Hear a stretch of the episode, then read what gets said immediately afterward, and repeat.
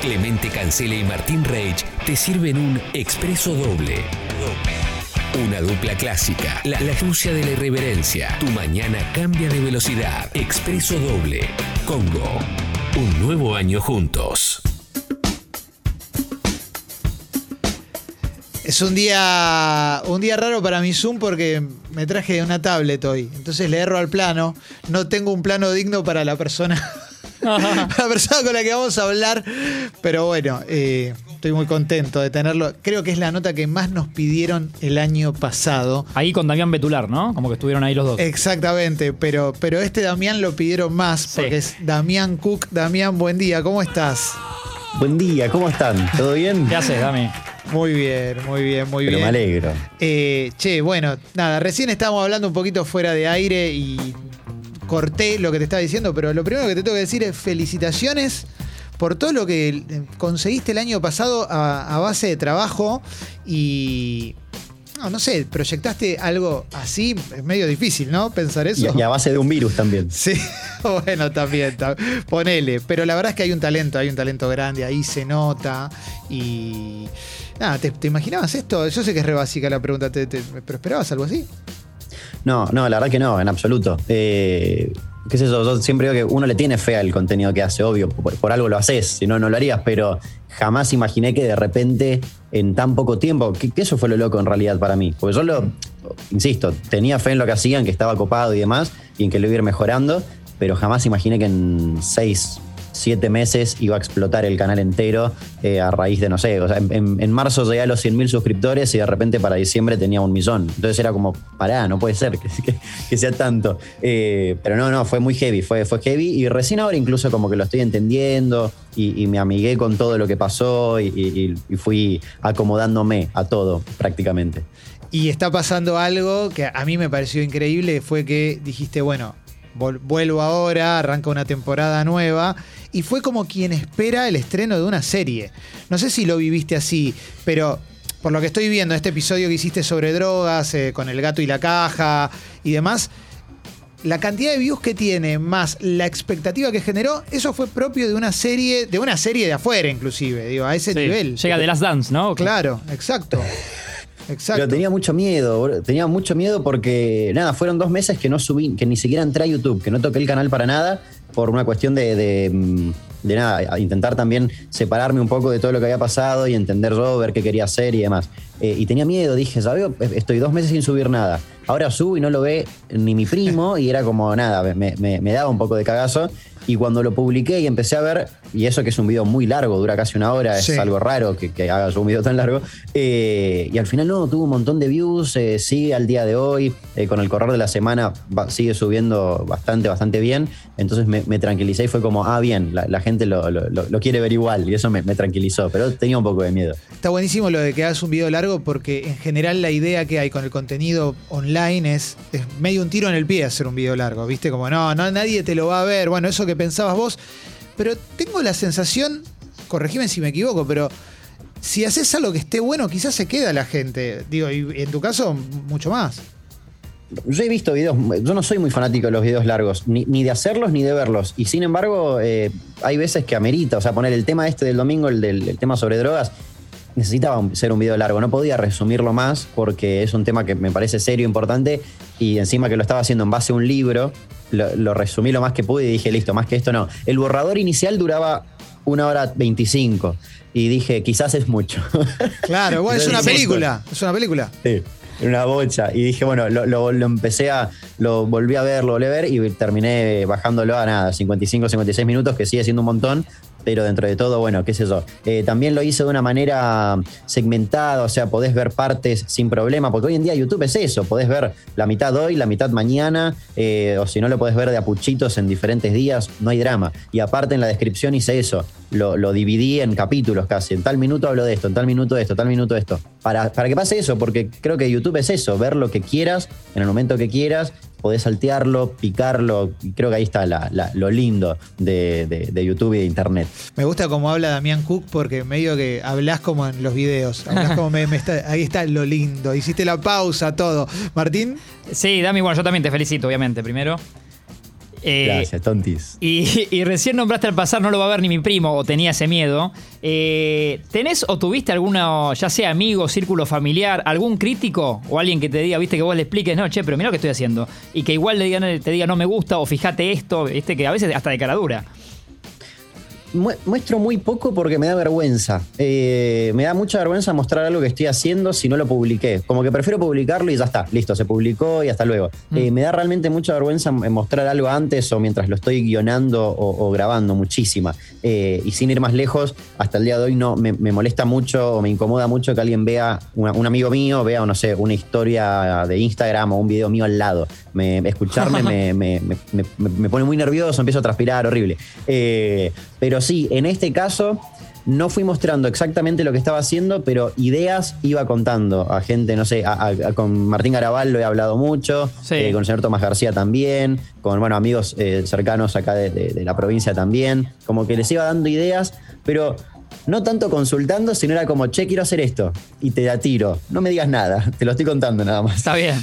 ¿Qué, qué es lo que más te obsesiona hoy, Damián? ¿Tenés alguna obsesión así del último tiempo? Viste que, no sé, porque te imagino un tipo absolutamente curioso y, digo, los contenidos que haces, después quiero hablar sobre algunos en particular, pero, eh, no sé, te imagino como obsesionándote con algo, estudiándolo, pensándolo, etcétera, etcétera, quizás nada que ver, pero bueno.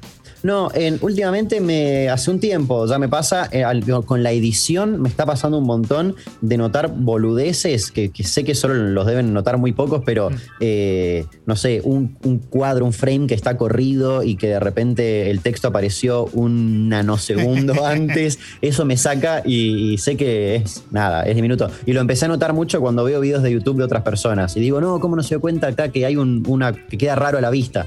Que son esos fallos imperceptibles, pero que hay algo que te hizo un, hey, ¿qué pasó ahí? Hay algo medio que se movió. Mm. Eh, y es, es lo único. Pero ahora, por ejemplo, este año, para poder amigarme un poco con lo que estaba haciendo y demás, empecé a delegar un poco la edición y fue la mejor decisión que tomé en mi vida. Y eso que hasta ahora solo hice un video, pero eh, nada, fue excelente. Eh, así que nada, estoy aprendiendo a no, a no obsesionarme con muchas cosas. Más que en chequear bien el guion y que esté copado y demás, eh, estoy intentando relajarme aún más de lo que ya estaba. Eh, nada, como para disfrutar un poco más el proceso también de armarlo, si no es un bode.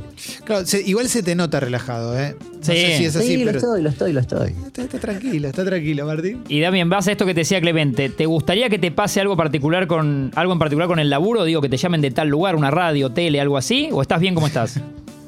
Estoy perfecto. Nunca estuve tan bien en mi vida. Eh, boludo, la- la- me pasó, mira, hace poco me fui a, a- a Buenos Aires, estuve un mes para grabar algo, Picnic en el piso 12, algo que nada tiene que ver con lo que hago, un programa orientado a lo musical, que me, me invitaron a, a hostearlo, la gente de Pirca. Nada, la pasé excelente, pero me pasaba por momentos cuando me levantaba, nada, encima la, se grababa a la tarde, pero eh, no sé, 3 de la tarde, salir del departamento para irme ahí cerca del obelisco y demás. Y era, ¿por qué me metí en esto donde tengo que cumplir un horario?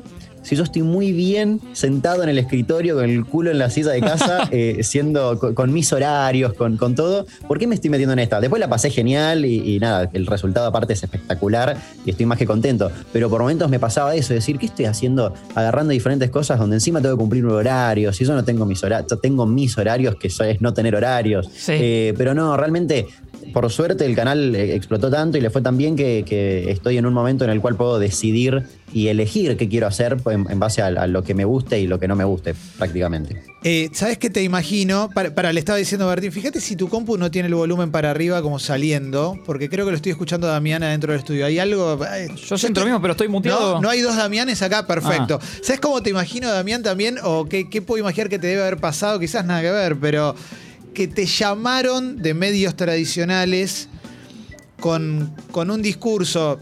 No, tenés que venir acá, esto es espectacular, te vamos a pagar dos mangos. pero Hablemos mirá- de fútbol en ESPN. Claro, como algo así. y en realidad como que se empieza a... En, en personajes como vos se nota mucho la distancia entre el medio tradicional y lo que funciona y lo que, y lo que viene ahora, ¿no? Pero se nota hasta... eh, el público lo nota incluso. Eh, no, hay algo como extraño, no, no, no, por ahí no hay una buena recepción, porque normalmente el público que está muy metido en medios tradicionales quizás no está tan metido en YouTube y viceversa, por supuesto. Entonces queda como fuera de lugar. Y normalmente el medio tradicional X piensa que llevando a alguien de redes va a traer a ese público de redes y no suele pasar, la verdad. Es que no, no suele pasar porque eh, ese público de redes va, va a esperar que se suba y lo va a ver en otro lugar o va a esperar que lo suba la persona esta que crea el contenido. Es, es rara esa, esa relación. Pero sí, me pasó que me han, han llamado a algunos lugares, pero la verdad es que insisto, o sea, el- el, lo agradecía de todo corazón, pero eh, es comprometerte con algo que no sabes qué, tanto te sirve, por así decirlo, y, y es sacar tiempo que puedes dedicar a la creación de contenido, que es lo que te está funcionando bien, para llevarlo a, a otra cosa. Luego, lo más cercano que hice a medios tradicionales fue, bueno, en cartuchos, pero por una cuestión Sí. de que nada, era como.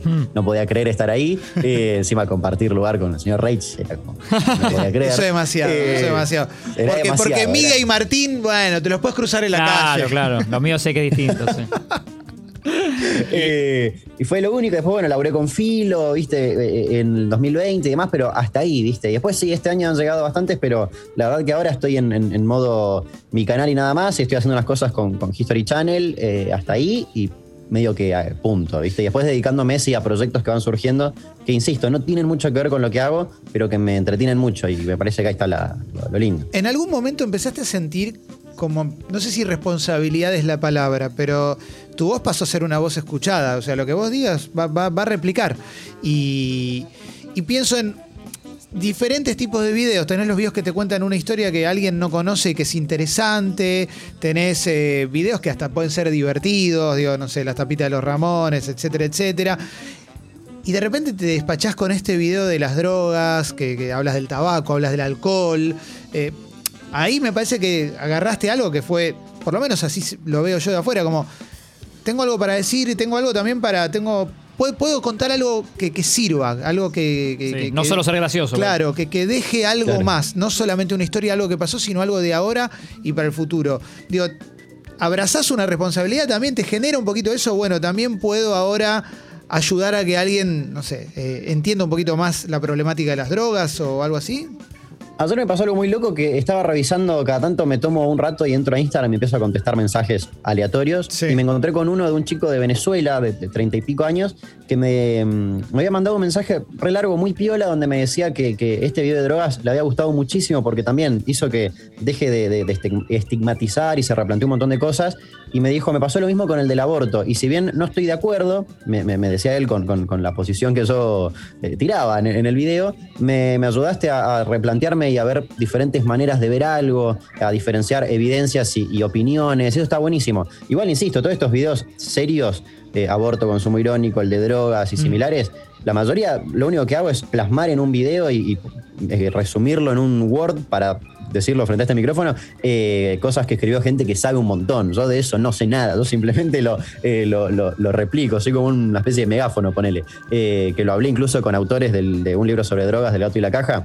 Le digo, mi intención es simplemente, si se puede divulgar un poco más, bienvenido sea si sirve. No, no, no, no agrego nada mío personal ahí porque no estoy capacitado para hacerlo, básicamente. Y Pero, pero sí, es, es quieras o no, es una. Cuando empezás a tener muchos seguidores, todo se transforma en una responsabilidad. Y ahí empieza a ser un poco más aburrido todo, porque todo lo que decís es sobreanalizado.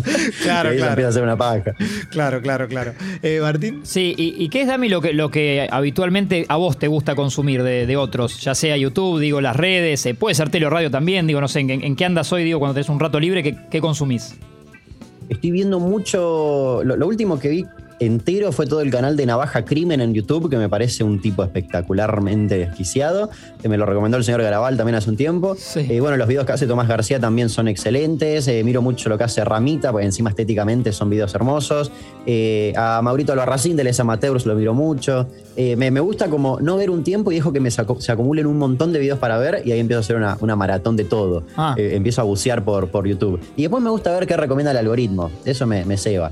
Y por ahí hay noches que me cuelgo con. ¿Vieron lo- los, pibes esos que hacen casas enormes con, con tres maderas y, y Sí. barro? Sí, Son sí. espectaculares. Primitive Technology. Me encanta. Sí, el algoritmo, el algoritmo es espectacular porque siempre te va a salir con algo diferente, pero a la vez también, a veces corres el riesgo de quedar preso de tu propio algoritmo. ¿no? Por Todo el ejemplo, tiempo y en todas las aplicaciones. Y Sí. TikTok es, es el mayor ejemplo de eso. So- eh, le das mucho a TikTok. Yo TikTok, es- acá eh, me parece la barba blanca, Sí. envejezco, me encorvo Sí, yo un acá poco estoy con vos, eh. Soy cero TikTok. Yo, por Mira, eso yo lo, no lo entendía y siempre lo rechacé por completo. hasta hace tres semanas que me empezaban a mandar algunos TikToks muy bizarros y de repente me metí en lo, en lo oscuro de TikTok. Y hay un lado en TikTok que es que no lo entiendo, ¿viste? Y empieza a pasar algo muy raro. Pero no, no, olvídate, yo también no, lo- no sé ni cómo. Me da bronca porque tiene un editor de videos que es excelente, pero no lo entiendo, no puedo. No creo nada, simplemente entro y lo consumo hasta que he visto bajar la, la batería del celular de 80 a 20 eh, en un toque mirando TikToks tirado en el, en el sillón. O sea, no, no tiene sentido, pero, pero es eso. O sea, en, lo- en un día educas al algoritmo de TikTok y te muestra todo lo que te gusta y no salí más. Cuando preparas un video de algún policial, por ejemplo, de los 80, no sé, el, otro día vi que tenías el de el de Jimena Hernández, que a mí generacionalmente me reatravesó, porque yo veía la tele en los 80 y todo, y me reacuerdo del caso. Eh, me acuerdo también Solita Silveira entrevistando al padre y- y demás. Cuando haces uno de esos casos, ¿te sorprendes como si estuviera sucediendo en el momento? Como por las cosas, por, digo, ese caso nunca se resolvió, por ejemplo. ¿Te, te- genera sorpresa? ¿Te indignás? ¿Te involucras? ¿O simplemente es esto, transcribirlo, buscar una manera linda de narrarlo? No, hay muchos que, que cuando los em- empiezo a hacer videos ya conozco el tema en sí, pero por haber leído y porque siempre me interesaban y, terminaba leyendo y como que me había enterado de eso tiempo antes y después simplemente lo, lo empecé a ordenar cronológicamente. Pero recién terminé de guionar, recién hace 10 minutos terminé de guionar el, el- el otro, otro domingo que voy a hacer de Natalia Melman, spoiler, y, y no lo conocía, o sea, conocía de nombre, pero nunca me había interiorizado en absoluto en el caso y había partes que eran como, ¿no? ¿cómo puede ser que, que sea de esta manera y que pase esto? Eh, pero sí, me suele pasar un montón con, con varios. Hay otros, por ejemplo, no sé, el de los Pucho que hice, eh, que si bien conocía la historia de, de A a Z, estar todo el tiempo metido, viste, leyendo. Terminé soñando una semana entera que me secuestraban. Eh, fue No, fue terrible. horrible. Fue la única vez que me pasó, pero porque era un video tan largo, era un especial de los 500 mil suscriptores y demás, que era un video largo. Me vi todo lo que había en relación a eso, leía el libro, película, serie, absolutamente todas las notas que había a- a- al cínico de, de Arquímedes y demás, terminé como muy trastocado con eso. Pero fue la única vez que me pasó. Pero el resto sí, me, hay veces que me, termino sorprendiendo un poco de, lo que voy encontrando, que sobre todo el archivo, el archivo me parece excelente, busco mucho archivo todo el tiempo y es increíble la cantidad de cosas que hay. En YouTube simplemente, ahí al alcance de todos, me parece excelente. Está buenísimo. A mí, digo, lo, lo que pasa con vos, lo que pasó con vos durante todo el año pasado, me parece como muy propio de esta época. ¿Viste? Como si, si hay que describir esta época y cómo se genera contenido, contenido bueno, contenido de calidad, porque digo, a YouTube todo el mundo está subiendo cosas. Me parece que tu caso es, es- es clave para explicar cómo, cómo se narra, cómo, cómo se encuentra un archivo. eh, bueno, nada, todo eso, todo eso que haces vos y que te sale tan bien, la verdad que, que está buenísimo. Y genera eso, ¿viste? Nosotros tenemos el programa de radio y nos pedían muchísimo la nota con vos. Nos pedían, bueno, hablen con Sí. Damián todo el tiempo. Que además explotó, digo, en un año de pandemia de gente más encerrada en su casa también, ¿no? Sí, sí, sí, sí. Para vos eso, digo, más allá del chiste que hiciste al principio, ¿para vos eso, eso influyó un poquito? Sin duda alguna, o sea, yo creo que sin pandemia quizás el canal iba a crecer a un ritmo, eh, sí, espero que haya crecido igual, pero eh, creo que iba a crecer a un, a un ritmo mucho más eh, regulado y normal. En pandemia sí. Aparte pasó algo en pandemia que eh, justo apareció, lo- o sea, cuando empecé a subir mucho contenido a YouTube por consejo de, de Paulina Cocina, empecé a subir mucho y justo apareció la pandemia y era algo nuevo, ¿viste? Para, Sí. Y todo el mundo estaba en YouTube, hasta mi abuela estaba metida viendo videos en YouTube porque le habíamos enseñado cómo para que no se aburra. Entonces pasó eso, de repente el caudal de público en YouTube empezó a ser muchísimo mayor, pero atrozmente, eh, no, no hablo de edad, sino que hablo en, cantidad, y, obviamente, sí, sí, me ayudó un montón a que, a que, el canal explote porque fue una cosa de, boca en boca. Todos empezaron a recomendar, de repente, no sé, muchos streamers lo veían en Twitch y eso ayudaba un montón también. Y aparte el contenido, y eso lo descubrí mucho tiempo después, es un contenido, eh, el tipo de contenido que atrae a diferentes edades. Y eso es re loco también, porque yo estaba muy acostumbrado a hablarle a cierto grupo de gente de cierta edad, en Instagram sobre todo, con los primeros videos. Y hoy en día eso se amplió muchísimo. Y me llegan videos, no sé, eh, me, me da mucha gracia. Hay veces que me mandan eh, caminando por la casa y que se escucha mi voz de fondo y meten el celular despacito en la puerta y está, no sé, el padre dormido, roncando y un video mío ahí en la tele enfrente. Eh, y eso hay un montón, un montón, un montón. Padres que me hablan diciéndome que no se sorprenden de que sus hijos ahora se interesan en la historia y los hijos me hablan diciéndome que no, no podían creer, están co- compartiendo un youtuber con el padre. Entonces se genera esa cosa re bizarra que está buenísimo igual eh, y me encanta. Pero después lo ves traducido en los comentarios, que hay comentarios de todo tipo, de gente chica, gente grande, es, es genial. ¿Hay algo que la pandemia te haya impedido hacer con referido a tu carrera? Me imagino, digo, porque si bien decís esto de estás cómodo, así, así, laburando así, no sé, quizás como comediante, eh, si hoy, ponele sin pandemia, decís, quiero hacer un espectáculo en el Paseo de la Plaza, seguramente alguien va a querer producirlo. Eh, ¿Te planteaste eso? Me- me- un par de veces me, me contactaron como para hacer algo más eh, en, en- en vivo, por así decirlo, pero en primer lugar me da mucha paja realmente hacerlo en plena pandemia, con el tema protocolos y demás es como que, nada, siento que es una, una ilusión, ¿viste? De, no pasa nada, sí, estamos acá, y en realidad sí, hoy voy a ir al cine por primera vez, Eh, voy a ir muy, a un horario muy verga, así, con, con tres amigos, que no hay nadie. Y lo mismo, ¿viste? Sé que voy a ir al cine, me encanta el cine, extraño mucho ir al cine, hace, no voy desde que empezó todo esto. Eh, pero también es como que voy a ir y sé que voy a estar en el cine, pero es como, no estoy en el cine, estoy como nada, eh, es más o menos algo parecido. Sí, es la Entonces me pasa cine. eso con... Claro, me pasa eso con, con lo, lo- lo teatral. Me encantaría igual en algún momento hacerlo. Quizás cuando de repente la monetización de YouTube baje voy a tener que hacerlo. Eh, pero, pero, pero sí, me, me- me gustaría, me gustaría probar en algún momento. En pandemia no me frenó nada por suerte porque yo en, eh, dejé de hacer comedia en vivo en el verano, pero porque acá en Chaco verano es como que todos viajan, entonces si lo hacían medio que no iba a haber nadie y tampoco tenía nada nuevo para mostrar. Y después como que empecé a darle manija a redes y demás y de repente pandemia. Entonces ya venía medio frenado con eso y cuando vi que empezó a funcionar eh, lo de internet, dije, bueno, vamos, es por acá. Eh, era, en- desde un principio me di cuenta que era un ultra hiper privilegio estar eh, teniendo un laburo en ese momento donde todo se había frenado, incluido el negocio de mis viejos, que vivía con ellos. Entonces era como que me di cuenta al toque de eso y dije, listo, vamos a meterle porque eh, no todos eh, pueden ganar dinero en plena pandemia. Entonces me, pareció muy, muy. Bueno, está la fantasía esa, ¿no? Hay un montón de gente tratando de pegarla en YouTube para ver si en algún momento puede vivir de eso. Ya que lo mencionaste, pregunto, eh, ¿cuándo arranca la monetización en YouTube? O sea, ¿tenés que tener un palo de seguidores o con No, 300 YouTube te mil pide, más o menos? si no estoy errado, si mal no recuerdo, porque van, van cambiando, pero hasta donde, cuando yo lo tuve que lo, lo necesitaba, eh, me pedía creo que mil suscriptores y 10.000 horas de reproducción, que es la mayor paja, porque es un montón y Sí. no queda otra que subir, subir contenido para que esas horas vayan subiendo. Son 10.000 horas y es un montón. Sí. Eh, y sobre todo yo que solía subir videos de 7 minutos, eh, se tardó bastante. Fue lo que más me, me demoré en, en conseguir.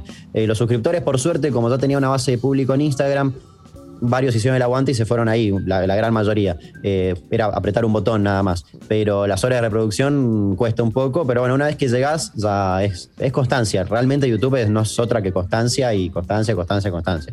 Meterle, meterle, meterle y después poder manejar tu carrera como vos querés, que me parece que eso para quienes laburan en medios o, o lo que sea, digo, subiéndose al escenario y demás, eh, es una suerte de anhelo y que normalmente no era tan fácil.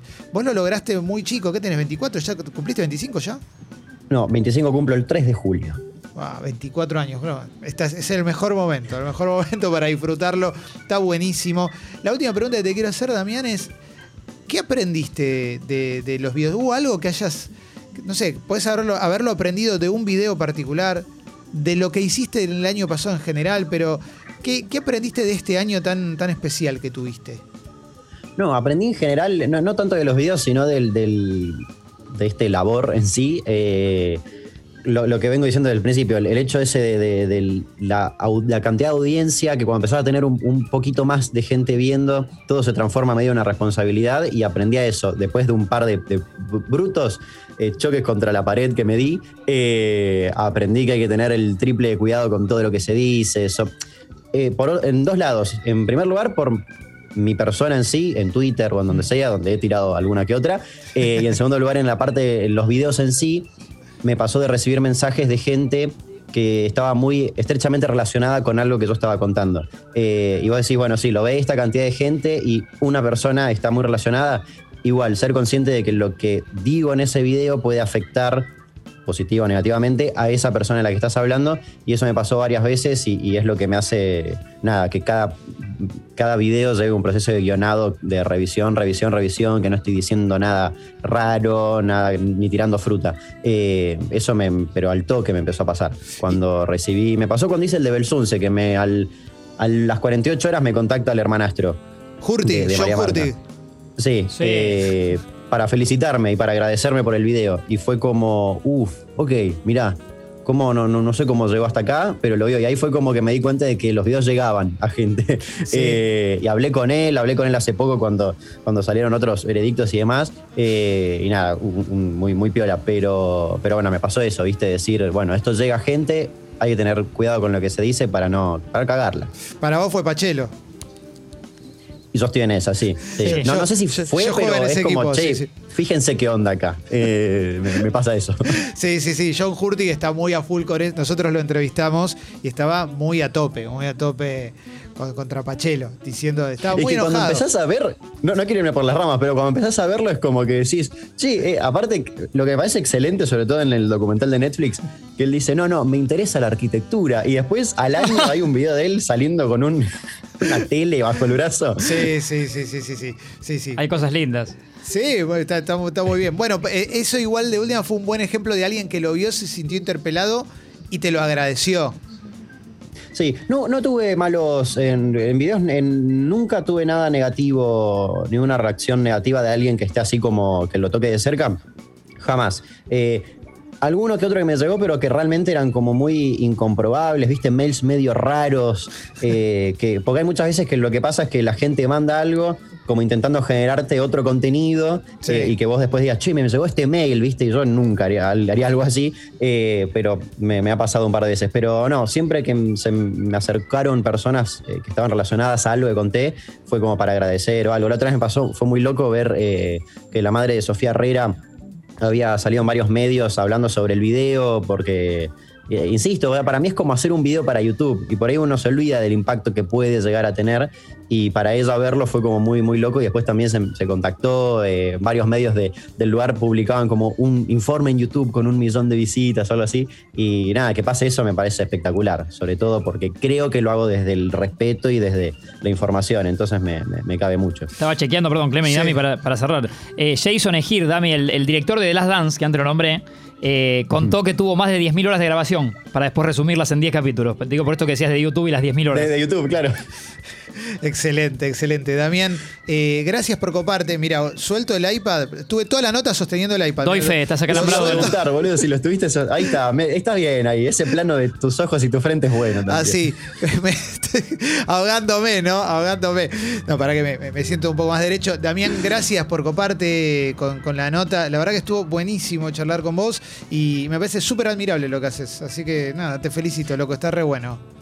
Muchas gracias y un, gustazo eh, estar aquí con, con ustedes. Bueno, Rach, con vos hemos hablado, nos hemos cruzado un par de veces en, en cartuchos, pero Clemente con vos nunca y es muy loco, de, la verdad que desde, desde muy, perdón por lo que voy a decir, porque eh, tema etario y demás, pero de muy niño era verte ahí en la tele y ahora mira, estamos acá. Qué lindo, loco, qué lindo. Bueno, ahora, ahora te veo yo a vos y lo disfruto. Y estoy seguro que lo Y disfruto. me parece más. una locura. Y hasta se acalambró la mano, Dami, perdón, la mano me- derecha. Es verdad, me acalambré la mano que desde que entré a la tele no me la acalambraba tanto. Damián, abrazo grande, loco, gracias. Abrazo. Muchas gracias, che, que tengan una linda semana. Ahí va, ahí pasó Damián Cook por Expreso Doble, espectacular, dale.